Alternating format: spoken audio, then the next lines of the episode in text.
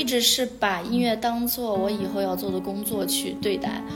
就是如果我是把音乐当做一个爱好的话，我觉得我也做不到今天的这一步。我哭的时候，我爸爸就会给我弹吉他，然后他弹着弹着，我就会不哭了，就停了。然后有的时候还会睡着，就从小就在潜意识里就有一种音乐是可以安抚我的一个角色。其实我之前以为写专辑是一个很遥远的事情，但是做了之后，其实觉得还可以，我也能做到。然后我还可以再做一张，就是你真正热爱的东西，你怎么样你都不会把它忘掉。然后你返回来再看，你就会很遗憾，你为什么当时没有选择你喜欢的？大多数还是害怕自己选了喜欢的东西以后就没有饭碗吃，害怕自己做不到那么好。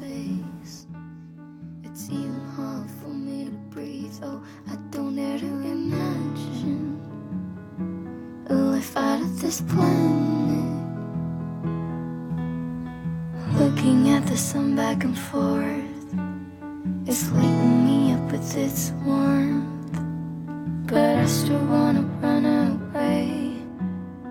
Run away from where you're from. 欢迎收听我们新的一期一点不同我是 dl 我这次呢邀请了我的小朋友。Tomatoes 呃欢迎他到我们的节目来。你可以跟大家说一声 hi 嗯嗯大家好大家好 hello 你算是我所有邀请的嘉宾里面应该是年龄最小的一个嗯，对我有我有听你之前的一些博客。嗯，刚开始我特别想就是跟他一块儿录这一期博客呢，其实是因为我听了他在网易云上的一个音乐专辑，然后刚好我的一个好朋友就是跟他跟马德斯也认识，所以我就是想，作为现在的一个高三学生，是怎么开始了自己的音乐生涯。或者是自自己这样的一个兴趣爱好，都有自己的一个呃专辑，算是你自己弹唱是吗？对对对，然后自己作词的。你的这个音乐呢，我们这次节目的开头和结尾都会放上一首 啊。好的好的。所以就是，其实很多，嗯，我们到像我啊，都是三十加了啊，呃，这个时候其实你知道，对于我来说特别大的遗憾是我没有一个从小就是没有一个哦，我特别热爱的一个兴趣爱好。就很多时候，我不知道是因为我们那个时候父母不重视还是怎么样，就是到我现在，我才不停的去尝试一些事情，去重重新找自己。感兴趣或者是喜欢的事情，所以嗯，刚好通过这个音乐或者这个我们的节目为契机，想跟你聊一下，你是怎么走上这条路上的呢？你新现在已经发布了两个专辑，是吧？啊，一张一张，对，第二次发的是一个专辑单曲。对你这个，我特别好奇，你是怎么独立完成的？嗯，其实我就。之前我就是一直很热爱音乐的一个人，然后呢，我是一直有一个想要做一张专辑的这样的一个想法的，但是我就是从上一个假期才开始落实，因为，呃，我当时是觉得我到了可以发专辑的一个水平了，所以我就是想尝试一下，然后当时我是提前给自己立了一个 flag，因为我是那种。很懒的人，如果我不提前定好的话，我就是什么都不想做。所以我当时就已经在朋友圈发好了，我说我要在开学之前要发一张专辑，这样大家都看到了，我就没有退路，我就必须要去做。所以呢，我当时，对，然后当时我就是刚好在开学前一天晚上把专辑给做出来了。对，因为已经说好的事情就必须要兑现，不然的话。也不好看，对吧？所以对有这种承诺，其实你也可以从朋友圈里面消失 一段时间。其实对，嗯，然然后我当时就是呃，先是写了两三首，就没有我想的那么好。因为那那两三首写完之后，我就比较有点打击吧，我感觉我这个专辑已经做不下去了那种。但是后来，就是我每一天都在想，我必须要写一首好歌，我一定要写出一首好歌。然后可能做梦也会梦到这些，然后我就是慢慢慢慢的灵感来了，我就会立马就把它记到我的 iPad 上面，然后呢，再做一些细小的调整，就就很快就能做出一首歌曲来。然后我先我是对，我是做了九到十首歌，然后我是在里面挑了几首发的。嗯，其实我刚才注意到你说，嗯，你觉得你突然发现自己是有能力去做这个专辑了，然后才开始动手。那那你是怎么判断的这个？嗯，因为之前是我确实是一个喜欢唱歌，然后也喜欢作曲这样的，但是我自己能感受到我的作品就还没有到那一定的层次，就是我自己放的时候，我自己都不会认可我自己的作品。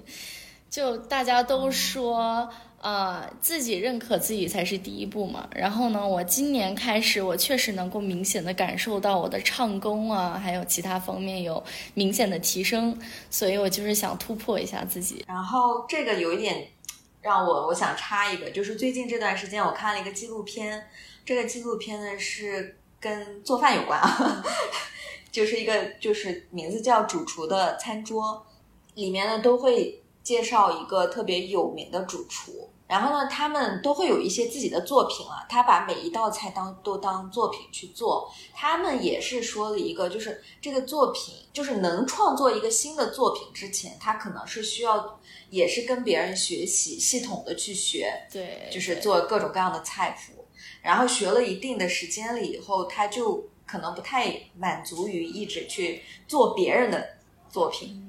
然后就开始走向就是创作的这条路上，所以我想问一下你，就是，那你在这之前是系统的有学过，就是比如说作曲呀、唱歌，是学了多长时间？我之前是没有学过作曲的，但是我小时候就是有学过唱歌，唱歌是学了就很系统的学，好像是学了两年多。我不太记得，对，当时那个老师是很专业，然后是初中的时候，不，好像比那还要早，好像是小学的时候，就比较早的时候学的这个唱歌，然后那个老师也很专业，教了我一些声乐的技巧，然后呢，我上了两年之后就没有再学，因为上了初中学业就比较忙了，然后我有好多课外班也都是停了，然后在那之后我就是一直是自学的。因为老师把技巧教给我了，我就是自己练嘛，自己按照那个技巧去学。就比如说发声的位置啊，或者是唱歌气息的稳定啊，这些我学会了之后，我就可以自己的去练。然后练久了，慢慢慢慢唱功就会提升很多。然后我还会去听很多的音乐作品，就比如说国外一些很有名的歌曲，他们唱歌的一些方法，我会去模仿。然后模仿久了就。就就会提升很多，是这样。那对于作曲方面呢，也是你也是视频这种学习吗？网上自己没有作作曲，其实我是完全没有学习，因为我是我觉得，就大家都说我有音乐的天赋，但是我觉得这更是我父母就小时候就给我灌输了音乐的一些思想。我觉得一个人他不一定是有天赋的，他的天赋其实是被挖掘出来的。就我很小的时候，啊，我妈说我是个很爱哭的孩子。然后每一次我爸爸，我哭的时候，我爸爸就会给我弹吉他，然后他弹着弹着，我就会不哭了，就停了。然后有的时候还会睡着。就从小就在潜意识里就有一种音乐是可以安抚我的一个角色。然后慢慢长大，我就是会通过音乐去表达我内心的想法。然后差不多是我很小的时候就开始要写歌，但那个时候的歌就可能不不是很好听那种，但是我会去大胆的写，我我不会觉得跟别人分享我的感情是一个值得羞耻的事情，我比较大胆，我会想要通过音乐去表达，然后时间久了，慢慢的就会有那种音乐的感觉，所以写的歌就可能是自己练出来的吧，没有去跟别人学过。其实你刚才跟我说，就是通过音乐去达到一种交流的感觉，就是表达自己的感受。那你觉得，就是你平时你可能也跟家里人聊天，去说你你现在高三，比如说挺压抑的呀，或者是比较痛苦、比较累啊，这种是不是？嗯，那就是你觉得相对于音乐来说，和普通的这种的对话，它有一些什么样的一个区别？我我其实一直都是一个，就是我对于越亲近的人，我会越不知道怎样跟他表达我的那种爱。就我从小都是对于家里人也是，呃，我很爱我爸妈，但我从来不知道怎么跟他们说。所以我小时候开始，我就是我小时候是通过写信的方式跟我妈妈说一些事情。就我也是个很敏感的孩子，我也会经常跟我爸妈吵架。然后如果有什么误会的话，我从来不会当面跟他说，我是通过写信的方式跟我爸妈讲。啊，对，然后现在就大了一些，也成熟了很多。我知道爸妈是需要听到这些话的，他们会觉得有一种安慰，所以我会尝试着去说这样。那我觉得音乐对于我来说。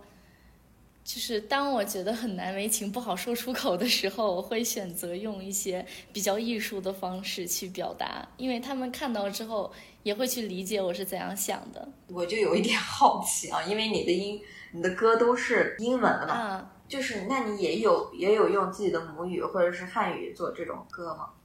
呃，其实我的同学都跟我说，你可以写首中文歌，我也在考虑。对，因为我写英文，对，因为我是那种我从小就对英英语很感兴趣的，然后呢，我的语感也很好，所以我感觉就是我用英语更能表达出我想要表达的东西。然后我也是在国际学校念书嘛，然后我也是经常用英语跟身边的人沟通，所以。感觉英语更能表达出我的想法吧，比起中文。而且有的时候，对对对，我觉得可能我平时跟别人沟通也是用中文，所以用中文写歌就会感觉有点羞耻，因为表达的太直白了。哦，所以对对对，我我我 get 到你的点了。对，所以英文的话，就比如说，呃，我跟我老公会说 I I love you 这种，就比较。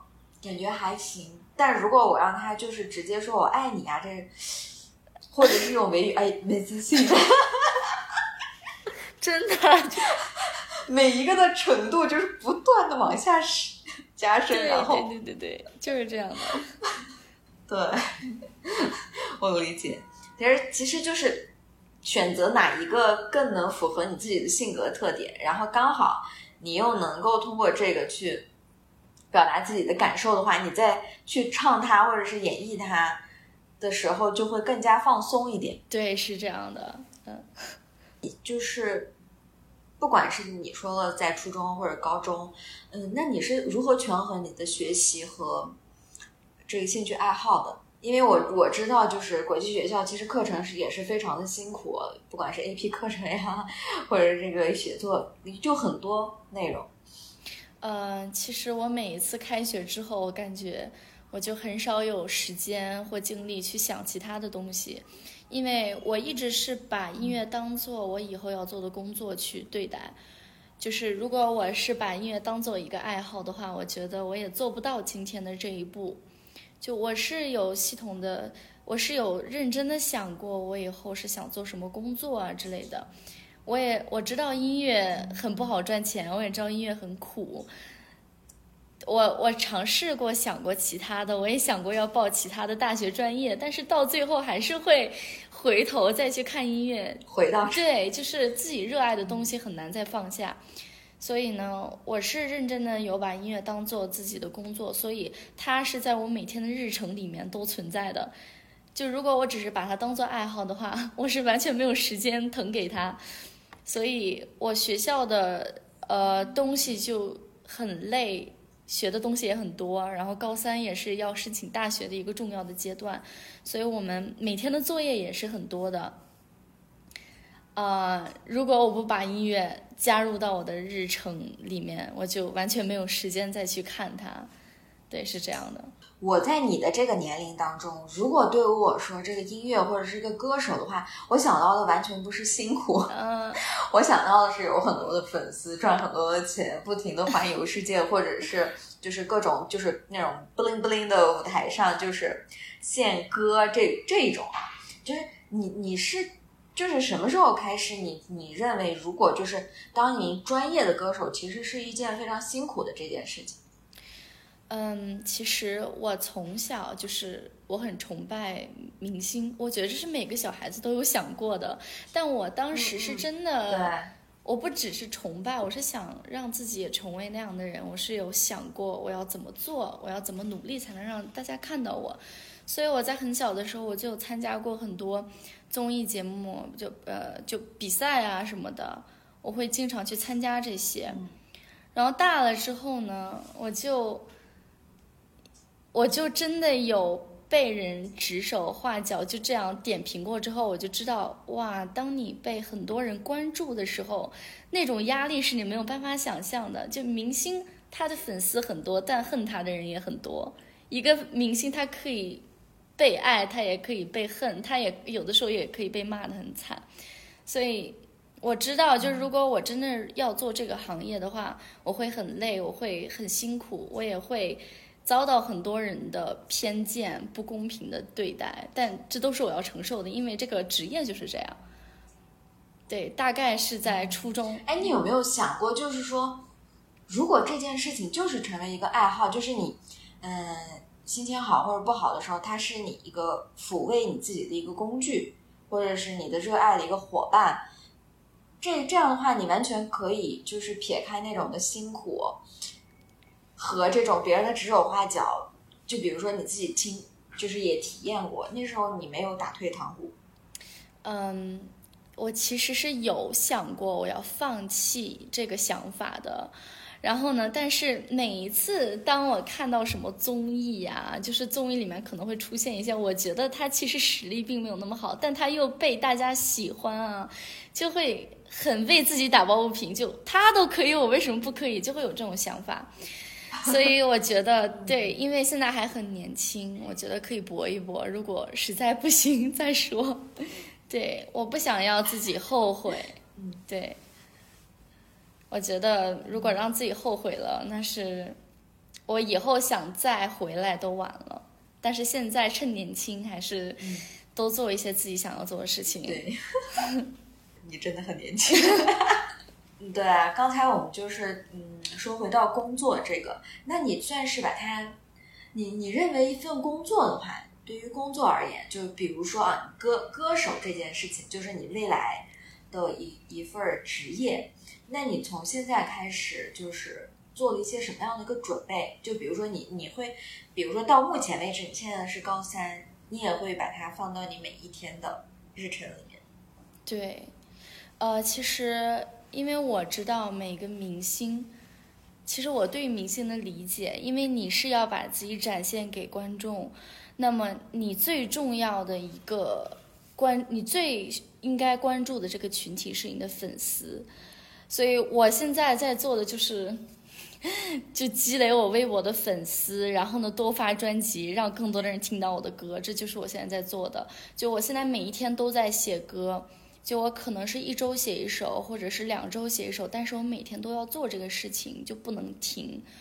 然后还有我要就是不间断的要在微博发东西，这样我才能保证我的微博粉丝不会掉。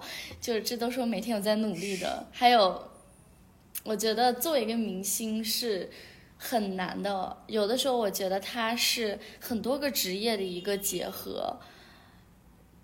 他就是很辛苦、很艰辛，就就以演员为例吧。演员他是，他演戏的时候，他是要把自己带入到那个角色当中，即使他不是做那个的，他也要去带入到那个里面。那他如何带入呢？他就必须要了解那个角色，他才能够去带入。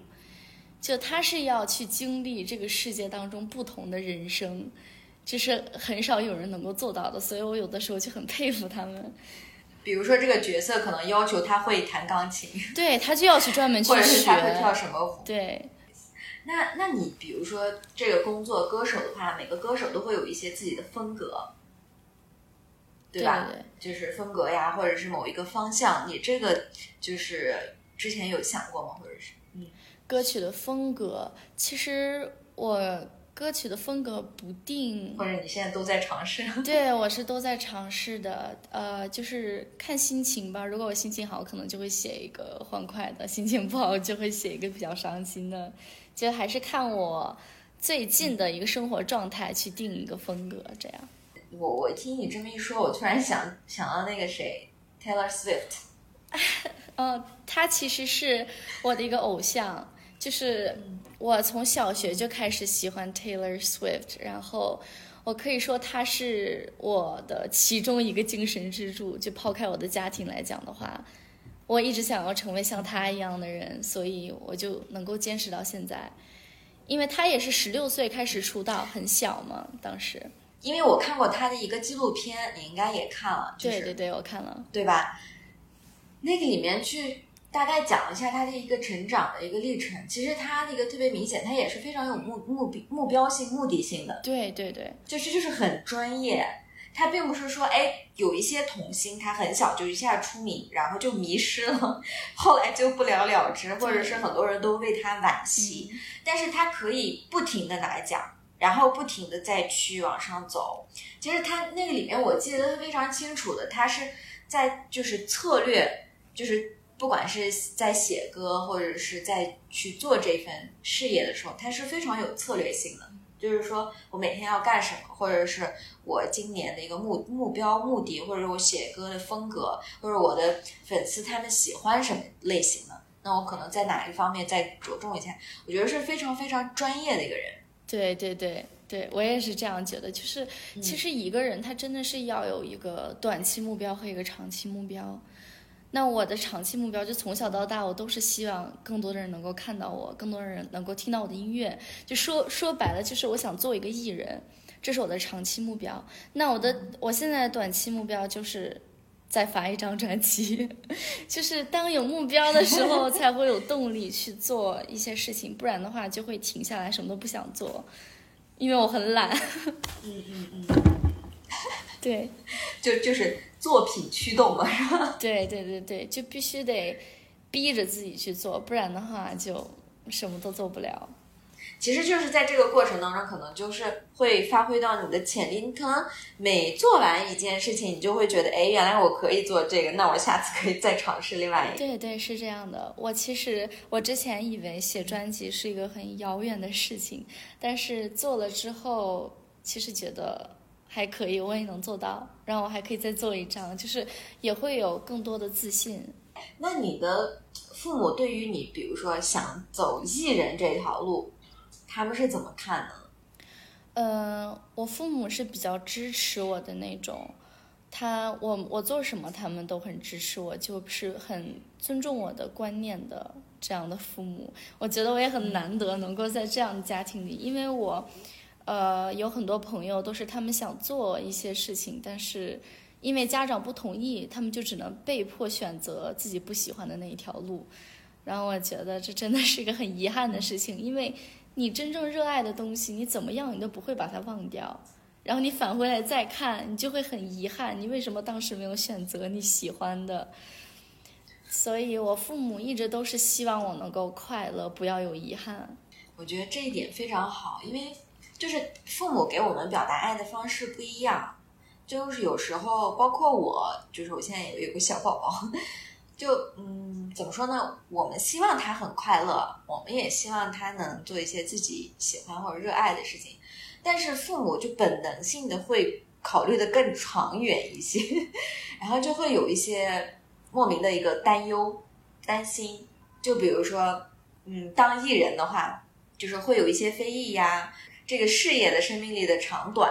就是你可能前期需要非常多的付出，但是它一个繁盛期，如果你不持续的话，那它很很有可能在某一个阶段就停下来了，然后就就可能会有一些担心。那你有没有跟家里人，就是或者是他们有没有就是细致的跟你去聊过这一方面？有谈论过，因为我我一直是一个就很坚决的人，就如果我要做什么，我就必须要做。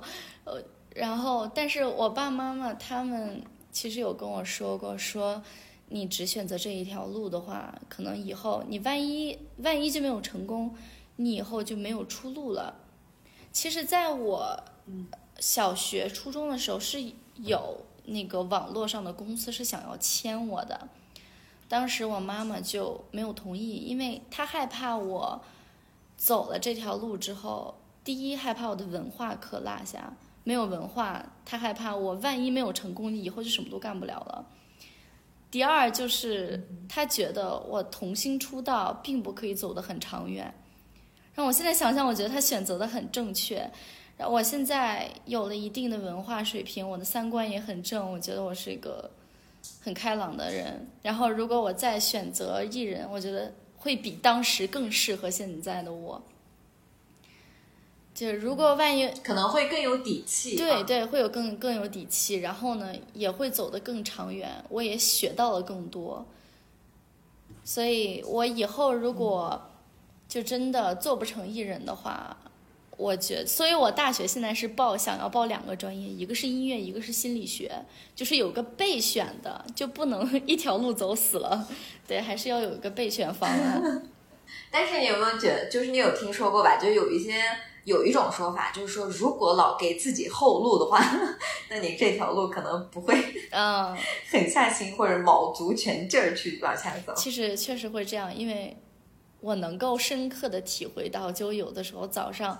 我现在，我以前周末都是可以睡到十十一点再起床，但我今年就不行，因为我要申请大学，然后我要准备我的音乐学校的面试的内容，我要很早就起来去琴房去练琴，然后每天早上起不来的时候，我就。我有的时候会有一种侥幸心理，哎呀，反正我有备选心理学，考不上音乐就可以去考心理学。但是，一想完这个，我就想扇自己一巴掌，因为这个音乐真的是我想了这么久的，不能说放弃就放弃吧。然后就逼着自己起来。对，所以有的时候有备选确实是比较干扰的。你心里的那个火还是在燃烧。对，是的，我所以就还挺好。其实我挺羡慕你的。就是我羡慕的点是什么呢？就是可以就是全身心的去扑到一件事情上就去做，就那那那种感觉，其实就挺享受的。可能在这个过程当中，没有别人说的那么嗯那么开心快乐。当然，你练琴或者是唱歌也会有一些枯燥的时候，但是你在做这个过程当中，心里是一种被充的满满的感觉。对，是这样的，真的是这样。就每一次练完之后，就感觉很有成就感，又感觉离自己的梦想又近了一步。那你有没有就是跟你的同龄人，就是你的同学呀、朋友呀，就是聊过这方面？因为就我周边我的一些学生，可能有我有带过大一、大二这种十八九岁的也有啊。嗯，他们也给我带来的一个问题就是，他们不清楚自己。就未来该该干嘛？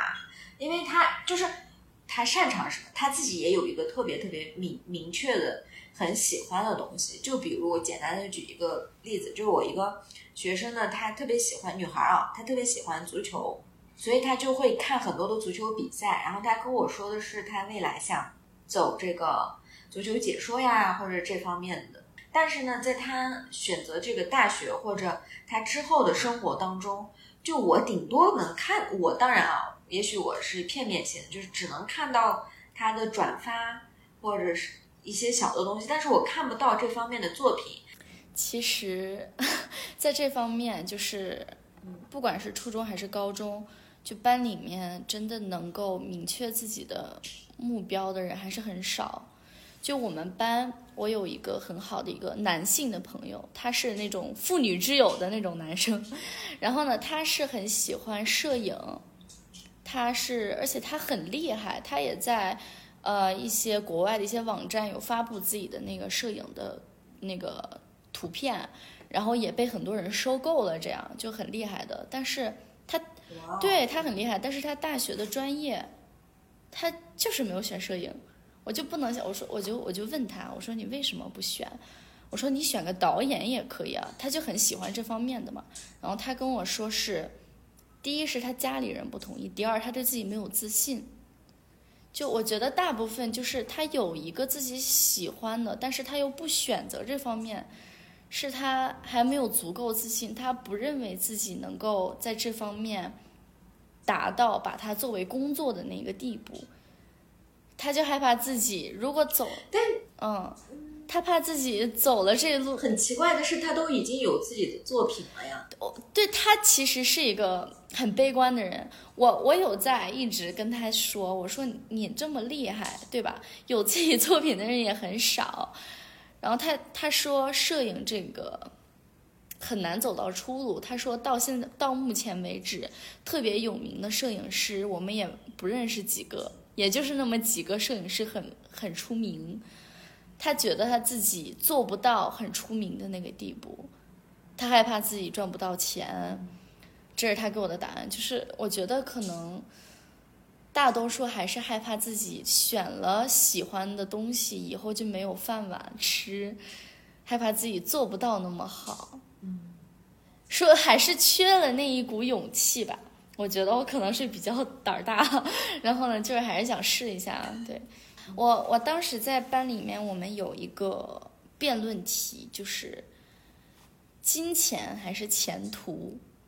就有好多，因为我们现在已经到了选大学专业的一个方向了嘛。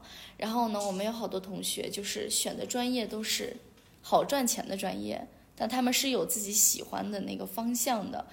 就我们当时因为这个也讨论了很久，说是金钱还是前途。然后我就一直占前途，我说金钱早晚都能赚，你前途过了那个时期，你万一就后悔了也来不及。对。对对对，那就看每一个人，包括你的那个同学，也是看他的这个承担能力。如果他觉得他的这个摄影，他以后也是能接触，以后也是有机会，那他觉得他的这个牺牲其实牺牲的不是很大，嗯，那他可能会选择另外一个，这个成本他是可以承担得起的，那他可能就会选择另外一个。那么对于你来说，因为你你在反复的说。如果我过就是这段时间不去往这个方面去考虑，那我以后再回来的话，那这个成本你是没有办法去承担的。对对对，是这样的。因为其实这个行业年轻人是更占优势。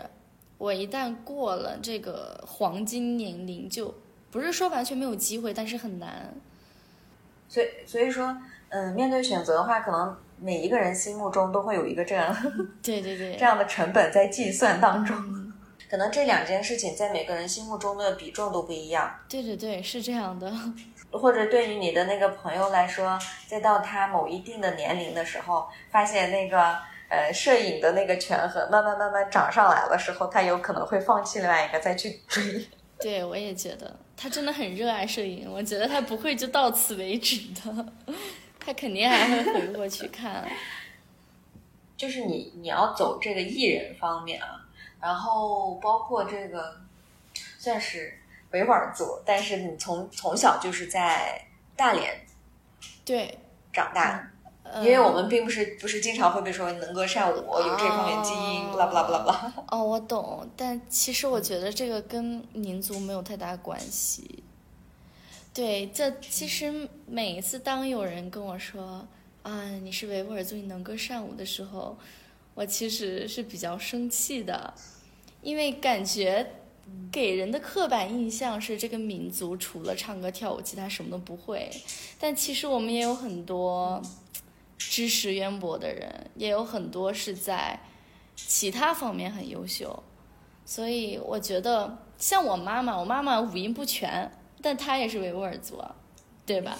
所以我觉得这个跟我的民族没有太大的关系，更多的还是我家庭的氛围给我带来的这样的一个印象吧。因为我爸爸他是从小就是特别热爱吉他，吉他是我爸爸完全自学的。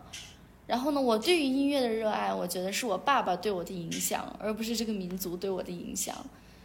所以。我。而且也有很多汉族的家庭，也是可以出现很好的歌手或者很好的 songwriter，就作曲的这种人。对对对，所以我觉得对，跟民宿没有太大关系。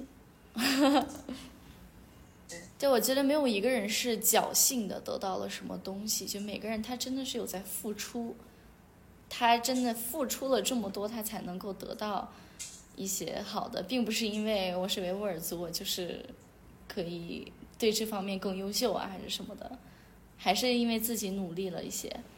那最后一个问题啊，最后你你觉得你对同龄人，就是你有什么想说的或者是建议吗？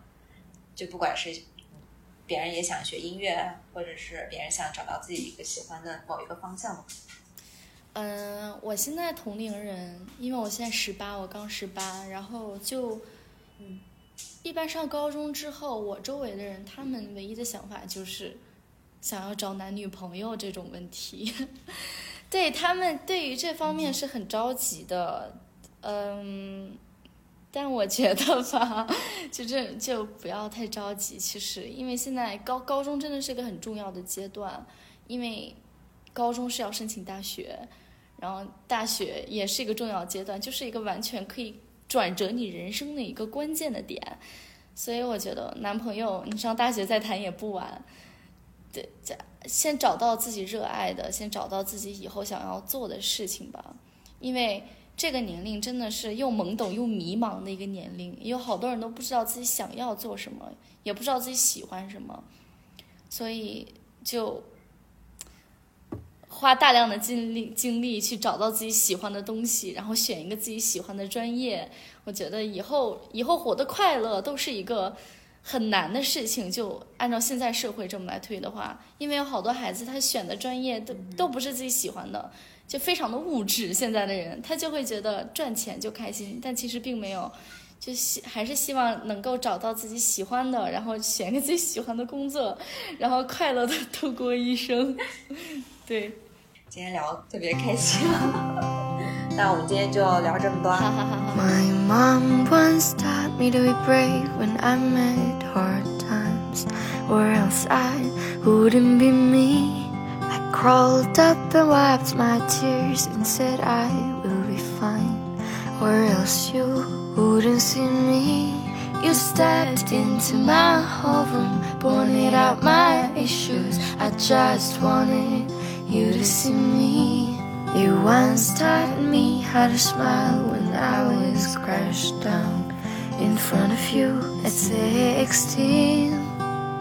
People always change through time. I also change because of you. That's why I am braver than before. I was riding my bike through the sea of gold, and I saw you standing there. You looked at me with those eyes that make my heart beat, and I realized, is that it? I was in that pretty classic dress. You said you liked me in red, so I wore in red. You said you like my dark wavy hair, the way it look's how it should, to keep it simple and real. Da da da da da da da da da da. Da da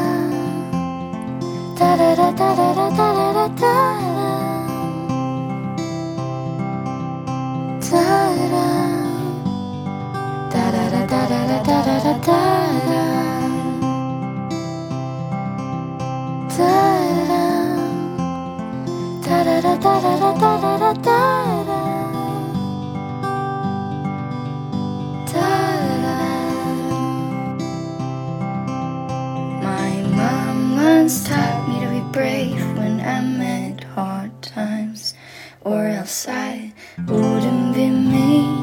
I crawled up and wiped my tears and said I will be fine, or else you wouldn't see me anymore.